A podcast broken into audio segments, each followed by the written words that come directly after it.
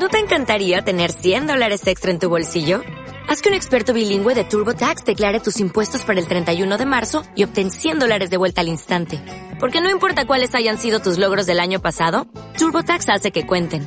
Obtén 100 dólares de vuelta y tus impuestos con 100% de precisión. Solo con Intuit TurboTax.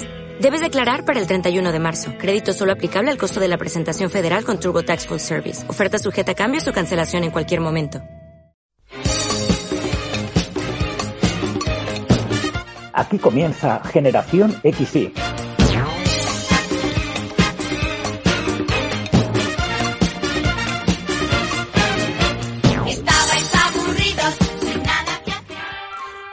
buenas tardes o buenas noches. Mi nombre es José María García y otra semana más os doy la bienvenida a qué? A Generación XY, el mejor podcast nostálgico de todo Internet, el podcast que cada semana saca del olvido los mejores recuerdos de los 80 y de los 90.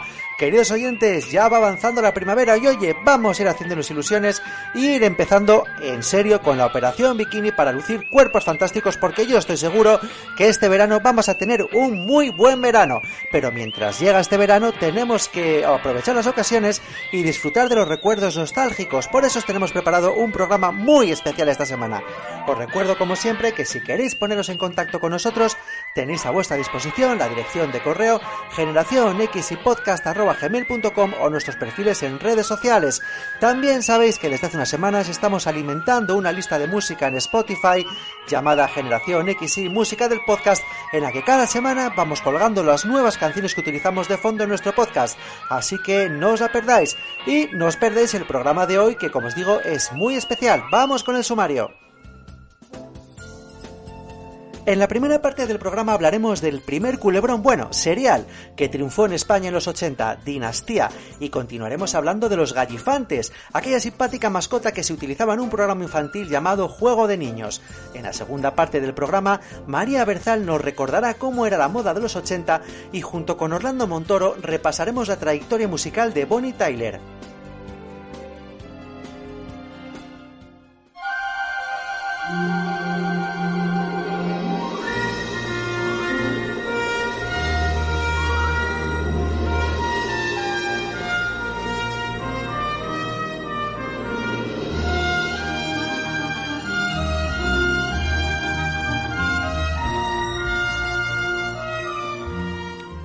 Hay una serie familiar que ha dejado recuerdos imborrables en la historia de la televisión de todo el mundo, esa sin duda ha sido Dinastía. Y es que las trifulcas familiares de la familia Carrington, y en especial del triángulo formado por el patriarca Blake, su segunda mujer Christy y su exmujer Alexis, fueron todo un hito televisivo en los 80, gracias sin duda a las actuaciones de John Forsythe, Linda Evans y Joan Collins, que consiguieron un divertimento de lujo con unas historias de vicio y perdición en un entorno billonario, aunque hicieran fruncir el ceño los puristas que preferían otro tipo de propuestas de mayor calidad por aquel entonces. Ver Dinastía en familia era toda una experiencia, sobre todo por las reacciones que todos teníamos ante los giros y sorpresas que de forma continua nos bombardeaban en cada episodio y que dominaban sin duda todas las conversaciones del día siguiente, en especial para comentar la última perrería de Alexis, una de las mejores villanas que hemos visto en la televisión en todos los tiempos. Por si acaso no lo recordáis, os cuento que Dinastía habla de Blake Carrington, un magnate petrolífero que habita en una enorme mansión a las afueras de Denver y que está a punto de contraer segundas nupcias con su atractiva exsecretaria, Christie. La inclusión de su nueva mujer en el núcleo familiar es recibida de la peor manera posible por el resto de los miembros de la familia, en especial por su hija Fallon, que muestra un desprecio y antagonismo hacia ella desde el primer momento en el que la ve, mientras que su único aliado es su hijastro Steven, en un conflicto grave con su padre a causa de su declarada homosexualidad. La llegada a la propiedad de Matthew, un geólogo que había sido un antiguo amor de Christie, es el caldo de cultivo ideal para provocar conflictos familiares, junto con una secular enemistad con otra poderosa familia rival, los Colby, fuente de muchos de sus problemas al frente de la empresa familiar Carrington Denver. Pero ¿de dónde surgió la idea de dinastía? Pues para dar respuesta a esta pregunta tenemos que hablar de un matrimonio de Richard y Esther Safiro, que era un matrimonio de guionistas que empezó a trabajar en la industria de la televisión en los años 70, escribiendo guiones para, por ejemplo, Bonanza o Tarzán. A finales de los 70, Richard siguió escribiendo en solitario durante una década, al aceptar su mujer un cargo de alta ejecutiva en la cadena ABC. A finales de los 70, Esther Safiro dejó la cadena ABC para volver a escribir con su marido y crear nuevos proyectos aprovechando el prestigio de Richard tras crear la exitosa miniserie Al Este del Edén y su conocimiento interno de las cadenas de televisión. Por aquel entonces ya andaba por ahí merodeando un viejo zorro de la industria, Aaron Spelling, que en cuanto se enteró que el matrimonio volvía a escribir juntos, les ofreció toda la libertad que quisieran para crear una serie para su productora, a ser posible para darle a la cadena ABC un producto similar a Dallas que estaba arrasando en audiencias en aquel momento a principios de los 80 el matrimonio empezó a desarrollar el concepto de una familia petrolera inmensamente rica, ubicada en el centro de los Estados Unidos, alejada de los grandes centros de población como eran Los Ángeles o Nueva York, pero con un gran protagonismo siempre de las mujeres de mediana edad en todas las tramas de la serie. Eso sí, todas las tramas estaban rodeadas de un gran lujo, poco a poco fueron perfilando y eligiendo el reparto de la serie con la inestimable ayuda de Aaron Spelling, y es que según parece al productor le encantaba meter sus narices en el casting de las series que iba, que iba a producir. Sin embargo, en esta ocasión su intuición le falló al principio, ya que había elegido él a George Pepper, le recordamos por ejemplo del equipo A, para el papel principal de Blake Carrington, aunque este nunca acabó de funcionar en el episodio piloto, porque el actor no daba la imagen de patriarca y de poder que se quería, por lo que acabaron despidiéndole para finalmente fichar a John Forsythe para este papel, por recomendación expresa de Spelling también, ¿eh? Este cambio de actor y una huelga en Hollywood obligaron a volver a rodar muchas de las escenas del episodio piloto con el nuevo actor, con la particularidad de que el episodio piloto duraba la friolera de dos horas y media, algo nunca visto en televisión, la verdad, por lo que se retrasó su estreno hasta el mes de enero de 1981, donde por primera vez vimos la cabecera con la majestuosa música del gran Bill Conti. El estreno funcionó de forma discreta, podríamos decir, muy lejos de reventar los audímetros porque mucha gente consideraba que era una historia demasiado similar a Dallas, incluyendo el entorno petrolífero de una familia billonaria, por ejemplo, lo que obligó a los creadores de la serie a realizar ajustes que fueron los que finalmente dieron con la tecla adecuada y los principales ajustes que se hicieron no fueron nada más y nada menos que convertir Dinastía en un culebrón. Y es que Dinastía se puede definir perfectamente como un culebrón de lujo con la única pretensión de entretener al público, y que utiliza el esquema de los culebrones matinales de la televisión estadounidense, pero concentrando y quemando tramas a una velocidad de vértigo, con personajes que entraban como un ciclón y salían continuamente escaldados de la vida de los Carrington. Los Carrington, por cierto, que siguen los cánones de la familia en el que todos los miembros están peleados entre sí por ganarse el favor del patriarca, pero que no dudan ni un instante en unirse cuando algún peligro acecha al núcleo familiar, incluso a partir de las propias traiciones internas. La primera temporada de Dinastía intentaba mostrarnos las riquezas y miserias de la familia a través de la visión de un miembro externo de ellos, como era el geólogo Matthew, casado y con una hija adolescente que al ser el antiguo novio de Christie conformó el primer triángulo de la serie junto al receloso Blake, al que no le gustaba nada verlo revolotear cerca de su mujer, a pesar de que tampoco es que le hiciera mucho caso, la verdad, ya que estaba enfrascado en sus negocios. La hija Fallon iba coleccionando amantes como zapatos y su hijo Steven fue uno de los primeros bisexuales que aparecieron en la televisión, y no porque se mostrara o se dijera abiertamente que era bisexual, sino porque durante los episodios pudimos ver cómo se iba acostando indistintamente con hombres y mujeres. Estas historias nunca terminaron de funcionar en la primera temporada de Dinastía. Yo creo que el problema residía en que las historias de Matthew y su familia eran todo un lastre para contar el resto de historias de la familia protagonista. Así que los Zafiro decidieron dar un golpe de efecto, un golpe de timón, al finalizar esa primera temporada, con uno de los mejores puntos de inflexión de la historia de la, televisión, como fue la entrada espectacular de una misteriosa mujer como testigo en un juicio a Blake Carrington. Esa mujer era nada más y nada menos que Joan Collins interpretando su papel de Alexis. Y fue justo ese momento, el momento en el que Alexis apareció en escena, cuando la historia de Dinastía cambió para siempre, y es que las audiencias se dispararon a partir del principio de la segunda temporada.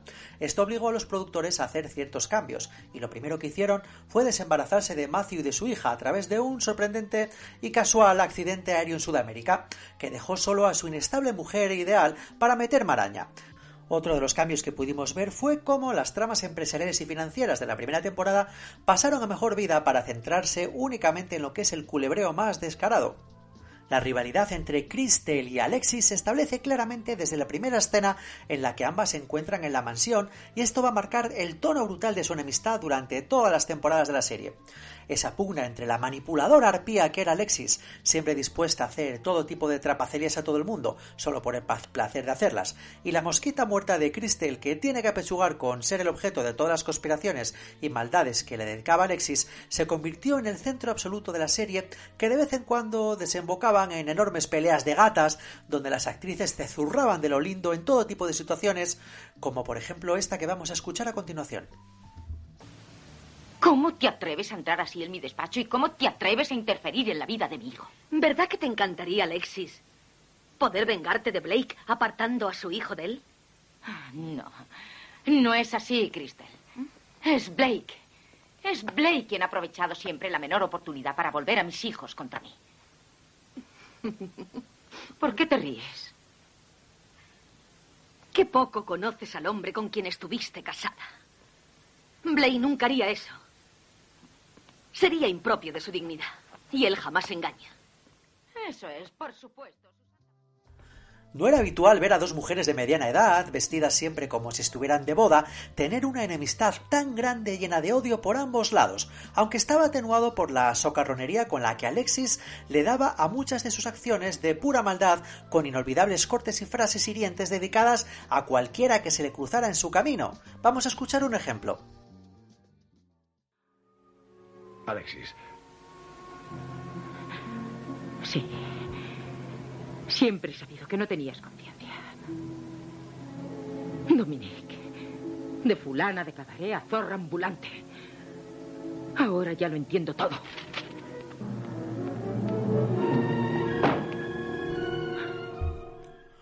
Wow, de fulana de cabaret a zorra ambulante. Ahí queda eso.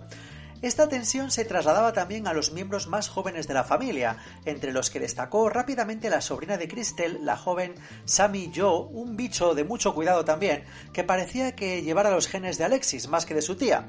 El manual de los culebrones matinales ejecutado a triple velocidad, como era Dinastía, como ya hemos dicho, nos proporcionaba todo tipo de situaciones rocambolescas e inverosímiles, como por ejemplo la aparición de nuevos hijos, dos para ser exactos, de Blake Carrington así por arte de magia, también desapariciones de personajes principales que volvían a aparecer al cabo de un tiempo con otro actor, siempre justificando el cambio con operaciones de cirugía estética, como sucedió con los dos hijos iniciales de Blake. Otras veces los guionistas se dedicaban simplemente a desafiar las posibilidades de la combinatoria al acostarse todos con todas en, distintas ocasiones, en una espiral de engaños y traiciones donde lo único importante era quemar tramas a velocidad sideral para tener al público enganchado. Los tres aspectos más recordados de Dinastía con el paso del tiempo son, yo creo, el triángulo central, las peleas de gatas y los brutales cliffhangers con los que se cerraba cada temporada. Recordados que esos cliffhangers son golpes de efecto que dejan a, los espectadores enganchados hasta el comienzo de la siguiente temporada. Y en estos cliffhangers siempre dejaban a alguno de los personajes importantes en peligro de muerte. En este sentido, nada se puede comparar con el memorable final de la quinta temporada, que fue conocido como la Masacre Moldava, donde un grupo de terroristas irrumpe en una boda de la realeza moldava con todos los personajes de la serie en la capilla, con un resultado aparentemente tan salvaje que haría palidecer a la mismísima boda roja de Juego de Tronos y esa masacre moldava fue el momento culmen de Dinastía en lo que se refería a las audiencias. En aquel momento era el número uno, pero paradójicamente fue el inicio de su inexorable declive, debido principalmente a la decepcionante resolución de este cliffhanger que soliviantó a muchos espectadores ante la chapuza que hicieron para seguir con el negocio, perdiendo bastantes audiencias en la sexta temporada de la serie. Esto fue una tendencia que solo fue aumentando a partir de ese momento, como vamos a hablar en unos minutos.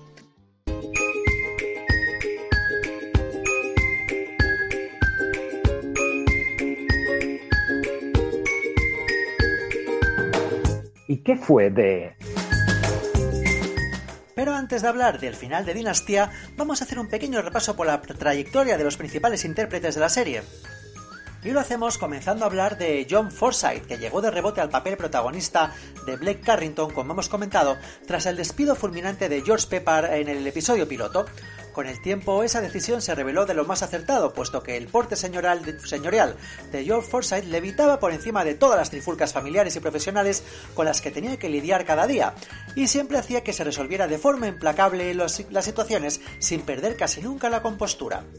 John Forsythe empezó su carrera como galán en las películas tras la Segunda Guerra Mundial, pero pronto empezó a dirigir el paso hacia el nuevo medio televisivo que empezaba a despuntar en los años 50, obteniendo su primer gran éxito con Bachelor Father en 1957, a la que siguieron diversas series que compaginaba haciendo de narrador en documentales.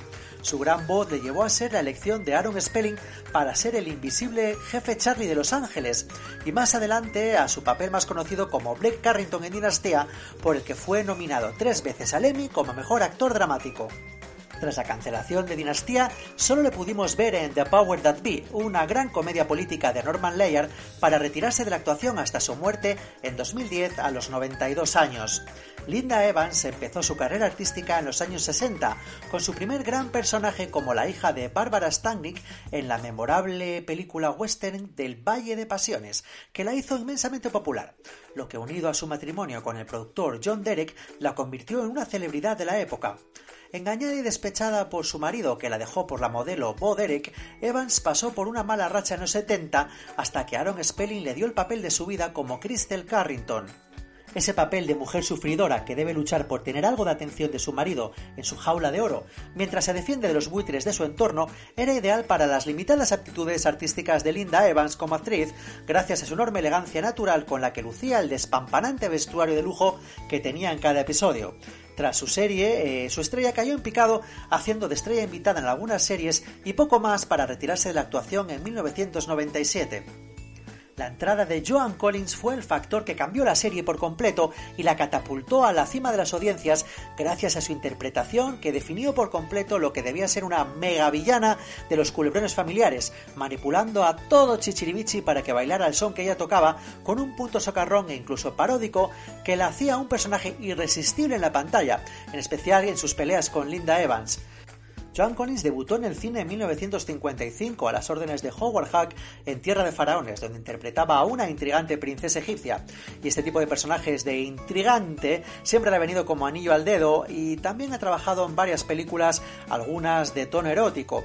Collins tuvo serias dudas para aceptar el papel de Alexis, pero se ha revelado como la mejor decisión de una carrera que sigue vigente en la actualidad, donde la hemos visto recientemente como la reina madre en la delirante de Royals junto a Elizabeth Harley. Y entre la multitud de personajes secundarios de Dinastía, merece la pena comentar la gran revelación que fue la presencia de la joven Heather Locker, que entró en la segunda temporada como Sammy Joe, la sobrina de Crystal, una joven ambiciosa y dispuesta a todo por tener la mejor vida posible. Locker entró en la serie por imposición directa de Aaron Spelling, que estaba encantado con la actriz a la que descubrió para la serie TJ Hooker y a la que obligó a compaginar su presencia en ambas series durante varios años lo que se ha ganado una merecida fama como mujer revulsivo de series, siempre en papeles de bicho malo o villana residente, una tendencia que empezó en Dinastía y que perfeccionó en Melrose Place, Spin City y siendo generoso hasta en, Franklin Bash, al incorporarse siempre tras el inicio de la serie para revitalizarlas eh, sus problemas con las audiencias gracias a su enérgica presencia que lo compensaba con su problemática y turbulenta vida privada, carnaza de los paparazzis.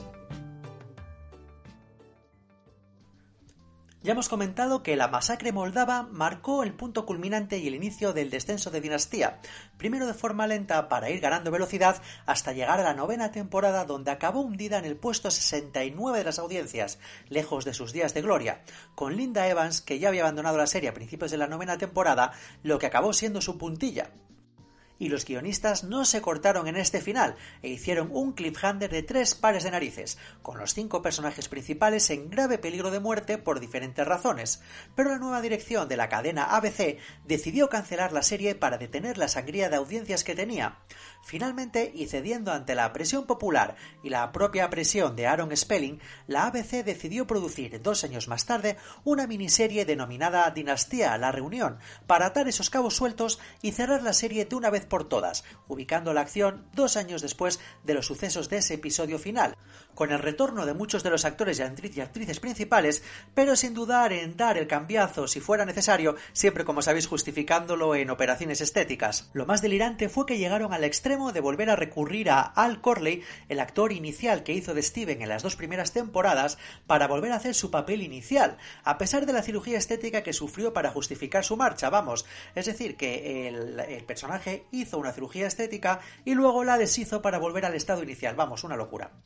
Con los Zafiro al mando de nuevo, las instrucciones de Aaron Spelling fueron claras para dar un gran cierre a la historia y así lo hicieron, con un gran baile final donde todos fueron felices y comieron perdices.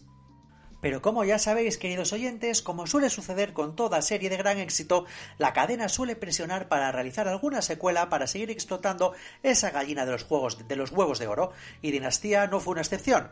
La primera idea que tuvieron los Safiro fue enviar al matrimonio de los Colby, formado por Jeff y Fallon, a Miami a gestionar un hotel de lujo, pero coincidió en el tiempo con la preparación de la película Hotel, que dio paso a la posterior serie, por la que esta idea fue descartada. La idea buena fue enviar a algunos de los miembros de la serie original, Jeff Colby y su reaparecida mujer amnésica Fallon, a Los Ángeles para desarrollar nuevas tramas con otra de las ramas familiares, pero todo acabó siendo un clon clavado a la serie principal por lo que tampoco salió adelante. En el año 2016 se anunció un reboot de Dinastía, una nueva versión que contaba más o menos las mismas historias de la serie original, pero trasladadas al momento actual, a pleno siglo XXI, y orientadas hacia un público más juvenil. La verdad es que a esta serie no le va nada mal, ¿eh? y es que actualmente se han emitido tres temporadas, la cuarta temporada se estrenará en mayo de 2021 y la quinta temporada ya ha sido anunciada para estrenarse seguramente en 2022. Así que bueno, si os aburrís y no tenéis mucho que ver, siempre podéis entrar en las plataformas digitales y seguir disfrutando de las aventuras de Dinastía. Ya ha llegado la hora de unos pequeños anuncios nostálgicos antes de continuar con Generación XY. ¿Qué haría yo sin ti? Lo he intentado con algunos, y mucho al principio, y tres días después, nada. Tú sí que eres fiel, tan fuerte cuando es preciso, y sin embargo contigo nunca tengo roces. Estás siempre en forma, Scotch Brite. ¿Cuánto te necesito? ¿Te ayudo? Eso sí, yo no puedo estar sin él. Uy, qué, qué cosa más tierna. Uy, pero, pero qué cosa más tierna que es, es- Si es que están muy tiernas. Son alubias, garbanzos y lentejas, el hostal, legumbres tiernas.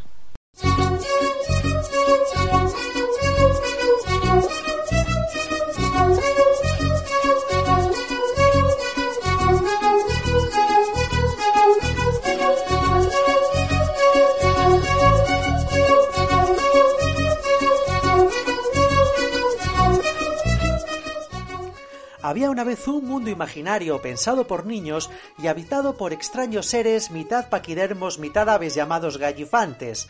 Este universo se llamaba Juego de Niños y llegó a existir en aquella época tan feliz que fue la infancia televisiva de la generación Bola de Cristal. Se emitía en televisión española y aunque casi todos asociamos este concurso al rostro de Javier Sardá, lo cierto es que él solo fue el último en la lista de sus célebres presentadores. Juego de Niños fue un concurso ideado por el autor catalán Miquel Obiols en 1988 y que se emitió hasta 1992. Ya sabemos por la experiencia de productoras como El Terrato y Yes Music cómo de creativas pueden ser las ideas que se gestan en la industria audiovisual catalana. Pero es que este espacio bebía directamente del surrealismo de Obiols y este a su vez de las vanguardias de principios del siglo XX. Él creó, como decíamos, un mundo televisivo tal y como lo interpretan los niños. Ellos mismos se encargaban de hacer las preguntas a los concursantes, pero no eran preguntas fáciles, ¿eh?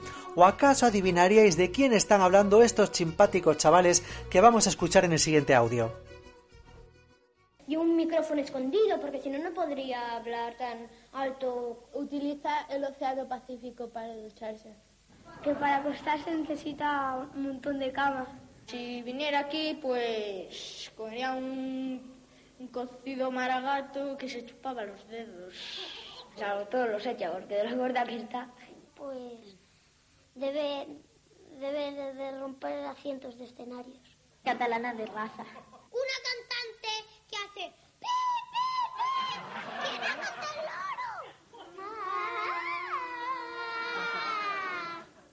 que Michael Jackson engordo. Bueno, en este caso no era muy complicado adivinar que estaban hablando de Montserrat Caballé, pero ahí estaba la gracia, había que pensar como un niño. Si esto lo hubiera descrito un adulto, hubiera ido al grano y todo hubiera sido más aburrido y aséptico, ¿no creáis? Pero el pensamiento de un niño no es lineal, varía según el capricho de su imaginación. Así que los concursantes, dos anónimos ayudados por dos famosos, no lo tenían nada fácil para acertar la respuesta y hacerse con unos cuantos gallifantes.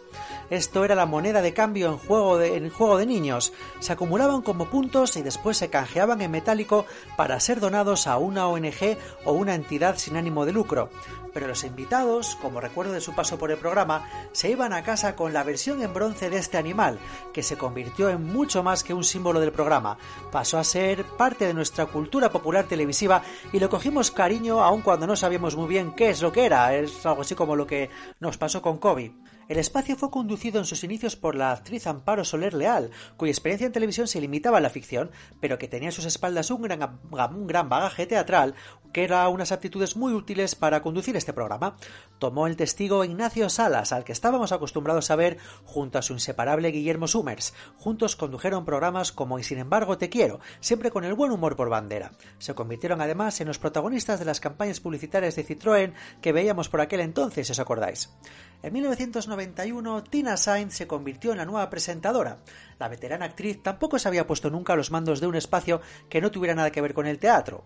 Muy habitual en series y sobre todo en estas representaciones teatrales emitidas por televisión española, su rostro sería más popular en los telespectadores más jóvenes con su paso por compañeros. Pero sin duda, si Juego de Niños tuvo un presentador emblemático, este fue Javier Sardá un jovencísimo Sardá que en aquel entonces presentaba la bisagra en Radio Nacional de España.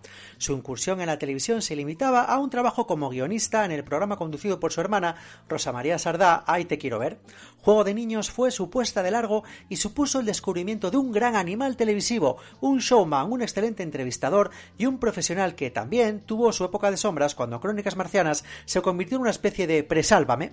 Otro Javier que ayudó a aportar la esencia a Juego de Niños fue el célebre diseñador Javier Mariscal. Se hizo cargo durante dos temporadas tanto de los grafismos como de los decorados. Cuando Sardá se puso frente al programa, el plató se trasladó a su casa y Mariscal diseñó un espacio muy en su línea, una casa hecha con muebles gigantes, muy colorida y rozando su realismo, algo que encajaba muy bien con las definiciones sui generis de los niños. Eso sí, el gallifante se lo debemos única y exclusivamente a Obiols. Fue el auténtico padre de aquella criatura fabulosa que en realidad apareció por primera vez en Planeta Imaginario como protagonista de una historia, aunque entonces solo tenía forma en la imaginación de los niños. Años después, Obiols intentó repetir el gran éxito de Juego de Niños, incluyendo también a los más mayores. Este juego se llamó El Juego de las Lunas, emitido en Canal Plus. La mecánica era la misma, solo que esta vez las definiciones las daban participantes desde los 5 hasta los 85 años. Hablando de mecánica del programa, como ya hemos comentado, el juego de niños consistía en adivinar los conceptos o personajes que describían unos niños, niños que siempre estaban entre los 5 y 10 años y cuyos vídeos estaban grabados siempre en colegios, y en como todo programa de niños que se precie, se cumplían siempre los estereotipos y teníamos siempre a los típicos niños graciosetes con cara de pillines, a los niños repollos que se las sabían todas, en fin, ese universo de niños que todos conocemos de otros programas televisivos que si vienes a comer mañana y todo eso. Vamos a hablar de la familia hoy, en nuestro programa. Nos cuentan historias son Rocío y María Teresa, que tienen cinco años y son de dos hermanas, de Sevilla. Mi abuela es hermana. Oye, mi abuela es la suegra de mi madre. Y es la madre de mi padre. Y es el padre de mi padre. Tu marido pero abuela ya está joven y, y ya se va a morir. Tiene una pupa en el culo. Juego de Niños permaneció en antena hasta casi 1992, acumulando más de 100 programas. La verdad es que Juego de Niños sirvió como inspiración a otros formatos que pudimos ver años posteriores, como por ejemplo Esos locos bajitos de Antena 3 o Menuda Noche de Canal Sur. Y como dicen que la mejor forma de medir el éxito de algo o de alguien es que sea imitado, Juego de Niños también pasó por las manos de Martes y 13. Os recomiendo, queridos oyentes, que os deis una vueltita por YouTube y busquéis vídeos de la famosa pareja cómica imitando el programa de niños. Muy, muy divertidos. Y ahora, queridos oyentes, voy a poneros en un pequeño apuro. Y es que estoy seguro que la gran mayoría de vosotros os acordéis de Juego de Niños y recordáis estas etapas de principios de los años 90, pero seguro que muy pocos de vosotros sabéis que el año pasado, de tan solo hace unos meses, Juego de Niños tuvo una nueva etapa en televisión española. Efectivamente, y fue otra nueva etapa presentada por Javier Sardá para conmemorar el 30 aniversario de, de los primeros programas. Y la gran diferencia con respecto a estas primeras etapas es que pudimos ver a los niños, pero en versión adulto. Y es que los mismos niños que protagonizaron los vídeos de los años 90 regresaron a los platós de televisión española ya convertidos en adultos para compartir anécdotas, historias de su niñez. Y el concurso, pues de lo que se trataba, lo que tenían que hacer los concursantes era adivinar cuáles de las anécdotas que contaban estos niños adultos eran verdad y cuáles eran mentira. La verdad es que el programa, como os digo, pasó sin pena ni gloria por las parrillas y fue retirado lamentablemente al poco tiempo de ser estrenado. Una pena que una producción pues, pues poco cuidada, podríamos decir, casi lleva al traste la memoria de algo tan divertido y recordado como fue Juego de Niños. Y antes de continuar con la segunda parte de Generación XY, os invito a escuchar estos anuncios nostálgicos. Aquí se refleja la tecnología alcanzada por Rank Xerox. En el nuevo 168, un microordenador de gestión con dos microprocesadores, dos memorias independientes, dos sistemas operativos y una increíble facilidad de manejo. Nuevo Xerox 168, preparado para crecer. Hay otros microordenadores, pero no son Xerox. Home Computer. Philips presenta el videocomputador Philips, la forma más divertida de adentrarse en el mundo de los ordenadores, aprendiendo a programar y preparando tus propios programas. Pero esto no es todo. Home Computer. Con el videocomputador Philips tienes además a tu disposición más de 60 fantásticos videojuegos. Home Computer. Philips Home Computer.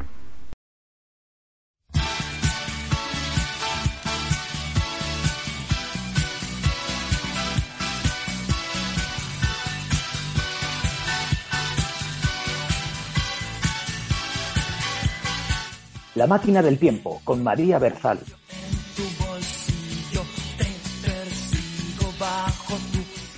Pues continuamos avanzando con el programa de hoy y es la hora de citarnos con María Berzal y la máquina del tiempo. Hola María.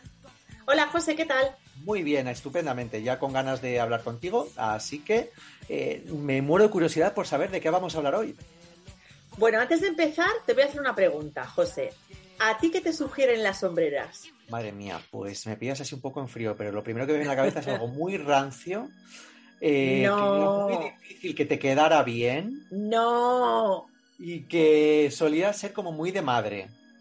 Bueno, pero mira que eres antiguo a veces. Las sombreras eran una cosa maravillosa que llegaron en los 80 para quedarse.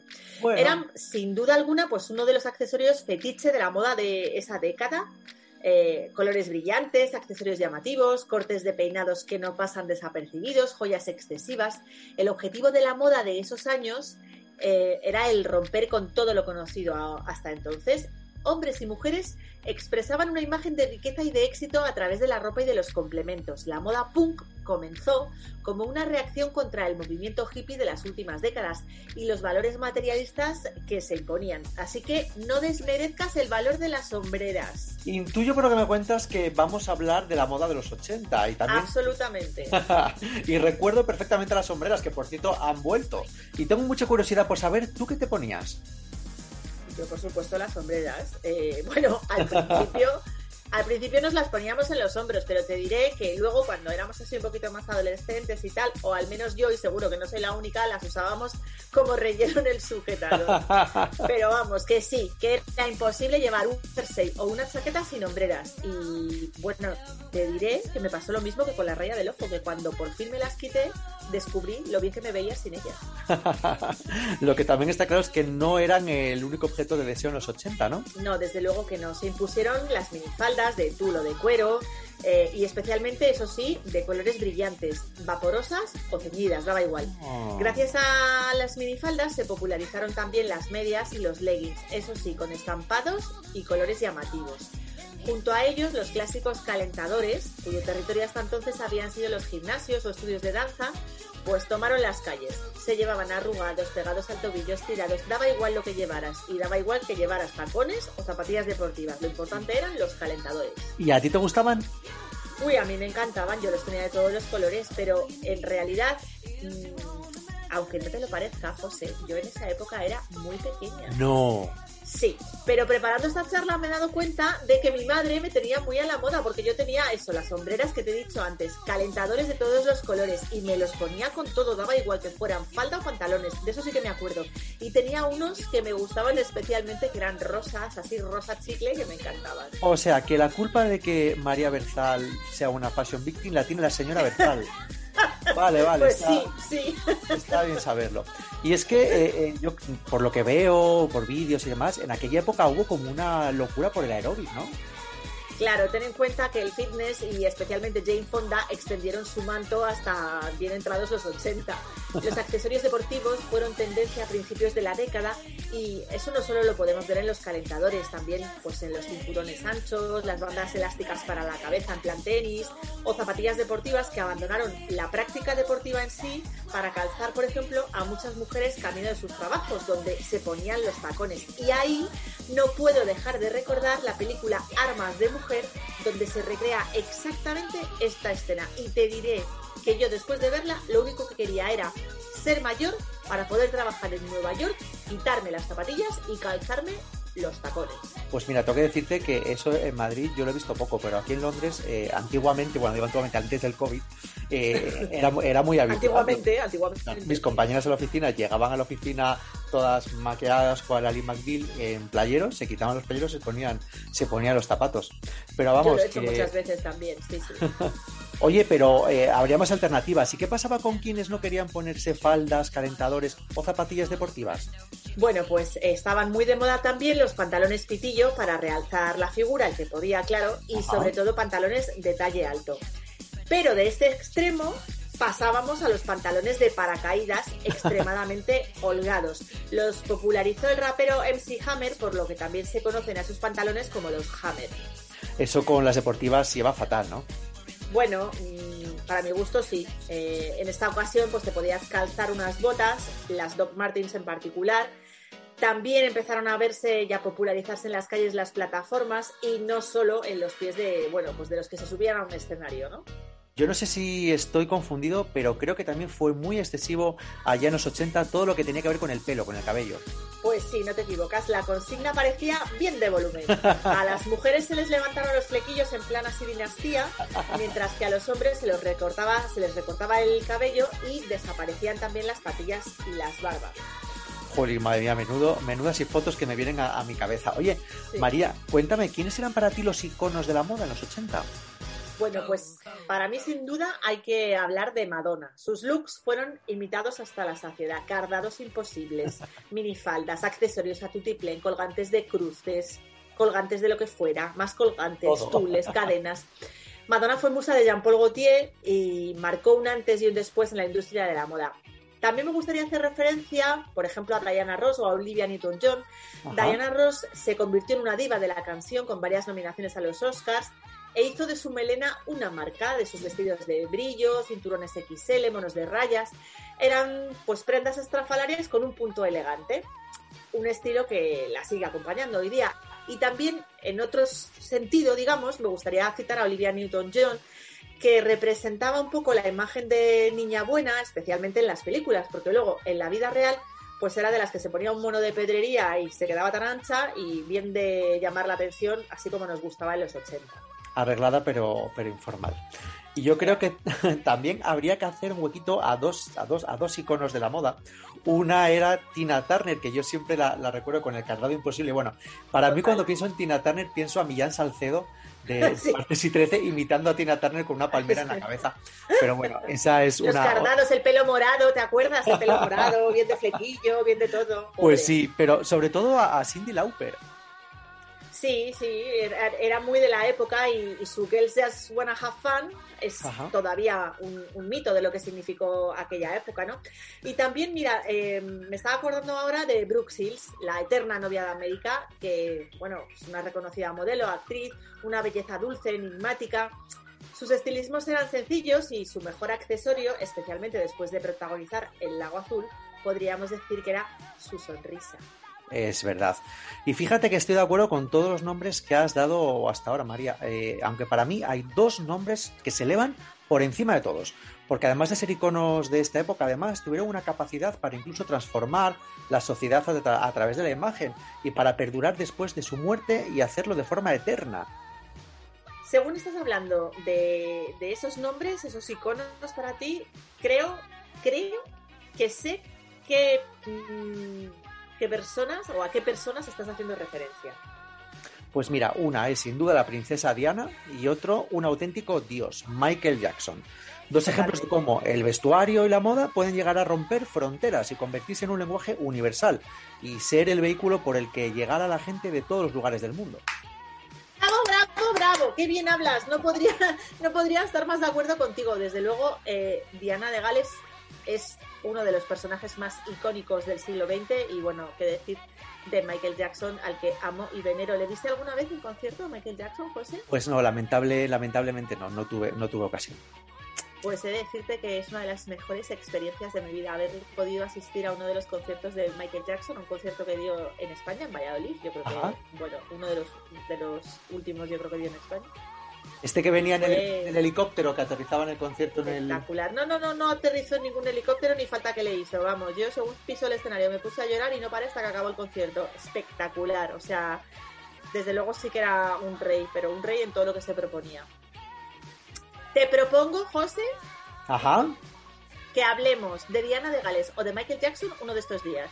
Pues mira, pues yo creo que la semana que viene vamos a hablar de Diana de Gales, ¿te parece? Pues mira, fenomenal. Me parece estupendo. La semana que viene, Diana de Gales. Pues ala, vamos a estudiar sobre Diana de Gales, María, y nos oímos la semana que viene. Muy bien, gracias.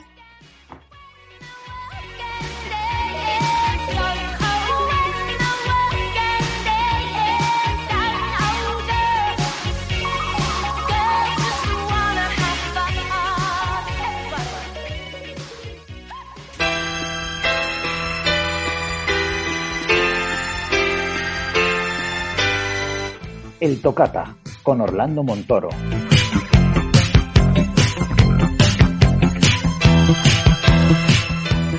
Y a punto de cerrar este programa de Generación XY, llega la hora de conectar con Orlando Montoro y su tocata. Hola Orlando.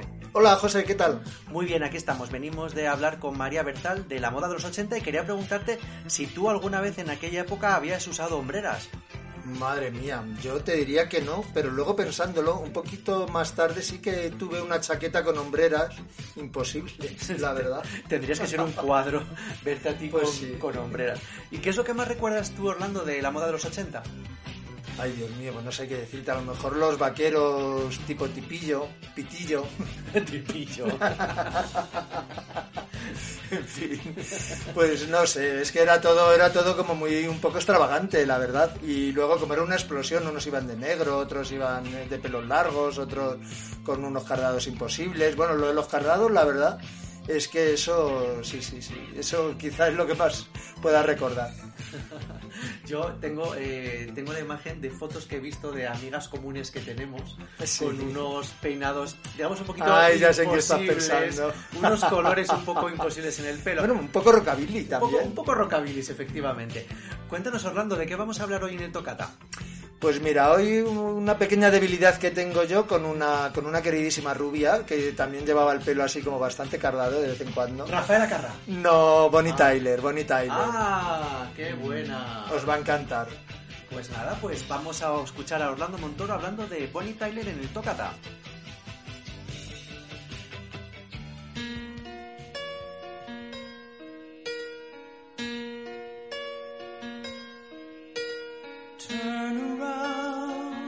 Now and then I get a little bit lonely and you're never coming around. Turn around. Every now and then I get a little bit tired of listening to the sound of my tears.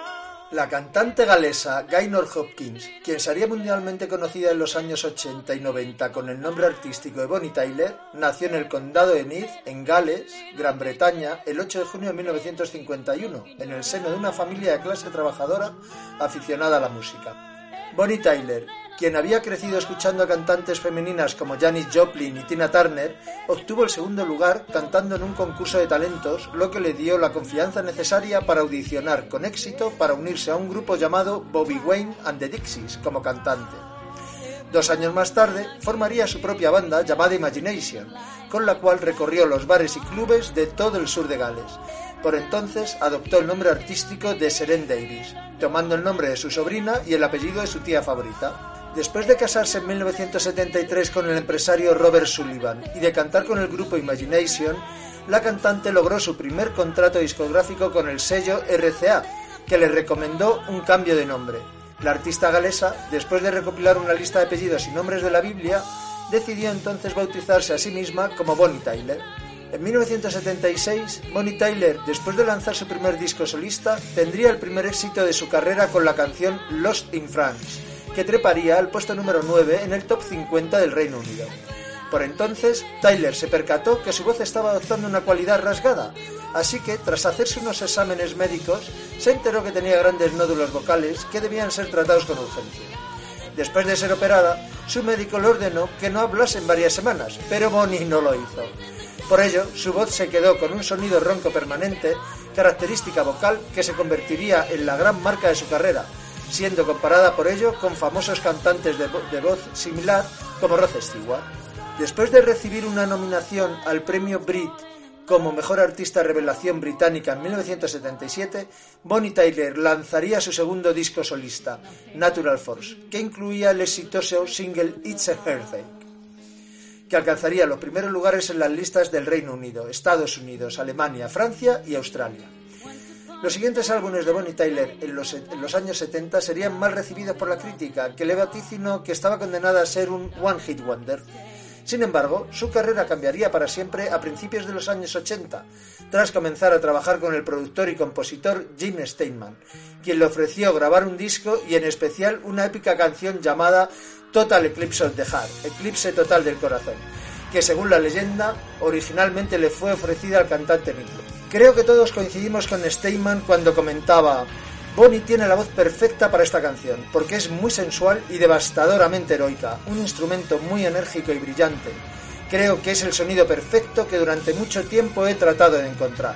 Bonnie Tyler, con la producción de Gene Steinman, lanzaría en 1983 el álbum Faster Than the Speed of Night, que se convertiría en un éxito mundial gracias a los singles Total Eclipse of the Heart and Have You Ever Seen the Rain. La primera de estas canciones, calificada por la crítica como una canción pop cuidadosamente elaborada, se convertiría en el single más exitoso en toda la carrera de Bonnie Tyler, alcanzando el número uno en países como Reino Unido, Irlanda, Francia, Australia y Estados Unidos, con ventas que superaron los 9 millones de copias, con lo que figura en las listas de discos más vendidos en la historia. Tema, por cierto, que estamos escuchando y que como curiosidad podemos decir que cantó en la boda de Catherine Zeta-Jones con Michael Douglas. Gracias a ese álbum y a la canción Total Eclipse of the Heart, Bonnie Tyler sería nominada en 1984 a los premios Grammy, a la mejor interpretación vocal pop femenina y a la mejor interpretación vocal rock femenina. Por entonces, al artista le ofrecerían representar a Inglaterra en el Festival de Eurovisión y a cantar una canción de una película del agente 007 James Bond. Pero la rubia cantante declinaría ambos ofrecimientos argumentando que las dos canciones no eran demasiado buenas. Sin embargo, en 2013 sí decidió representar a Reino Unido en el Festival de Eurovisión con Believe in Me, con lo que obtuvo un triste puesto número 19 que no se merece nuestra queridísima Bonnie. Volviendo a los 80, Tyler grabaría la canción Here She Comes, escrita por Giorgio Moroder, para la versión de 1984 de la película de ciencia ficción Metrópolis, que sería nominada a los premios Grammy de 1985 a la mejor interpretación vocal rock femenina. Tyler, tras el atronador éxito del álbum Faster Than the Speed of Night, siguió trabajando con el productor Gene Steinman y en 1986 lanzaría su segundo álbum con él, titulado Secret Dreams and Forbidden Fire. El sencillo de mayor éxito de este álbum sería la canción Holding Out for a Hero, que sería incluida también en la banda sonora de la exitosa película Footloose. Bonnie Tyler finalizaría los años 80 lanzando el disco Hide Your Hair. Ya en los años 90, decepcionada por la falta de demanda de su música en los Estados Unidos y el Reino Unido, comenzaría a trabajar en Alemania, tras firmar con el sello Hansa Records. Allí grabaría varios discos que tendrían un gran éxito en el mercado germano, con la colaboración del productor y compositor alemán Dieter Bohlen, ex integrante del dúo Mother Talking. En el nuevo milenio, en el año 2001, Bonnie Tyler lanzaría una recopilación de grandes éxitos junto con su 50 cumpleaños. Posteriormente seguiría activa grabando y lanzando nuevos discos y haciendo conciertos. Con una carrera que abarca casi cuatro décadas y con más de 17 álbumes de estudio, Bonnie Tyler tiene a su haber, aparte de millones de discos vendidos, tres premios Golden Europa y un premio Echo, el más importante de la música en Alemania, sin mencionar sus nominaciones a tres premios Brit y tres premios Grammy. Su larga trayectoria artística, su característica voz ronca y raspada y la popularidad mundial que alcanzaron algunas de sus canciones la llevaron incluso a ser bautizada por algunos críticos musicales como la primera dama del rock. Y ahora una buena noticia para cerrar el tocata. Si queréis ver a Bonnie Tyler en directo, tenéis una oportunidad de oro este verano, ya que el 14 de agosto estará en Marbella cantando en el Starlight Festival.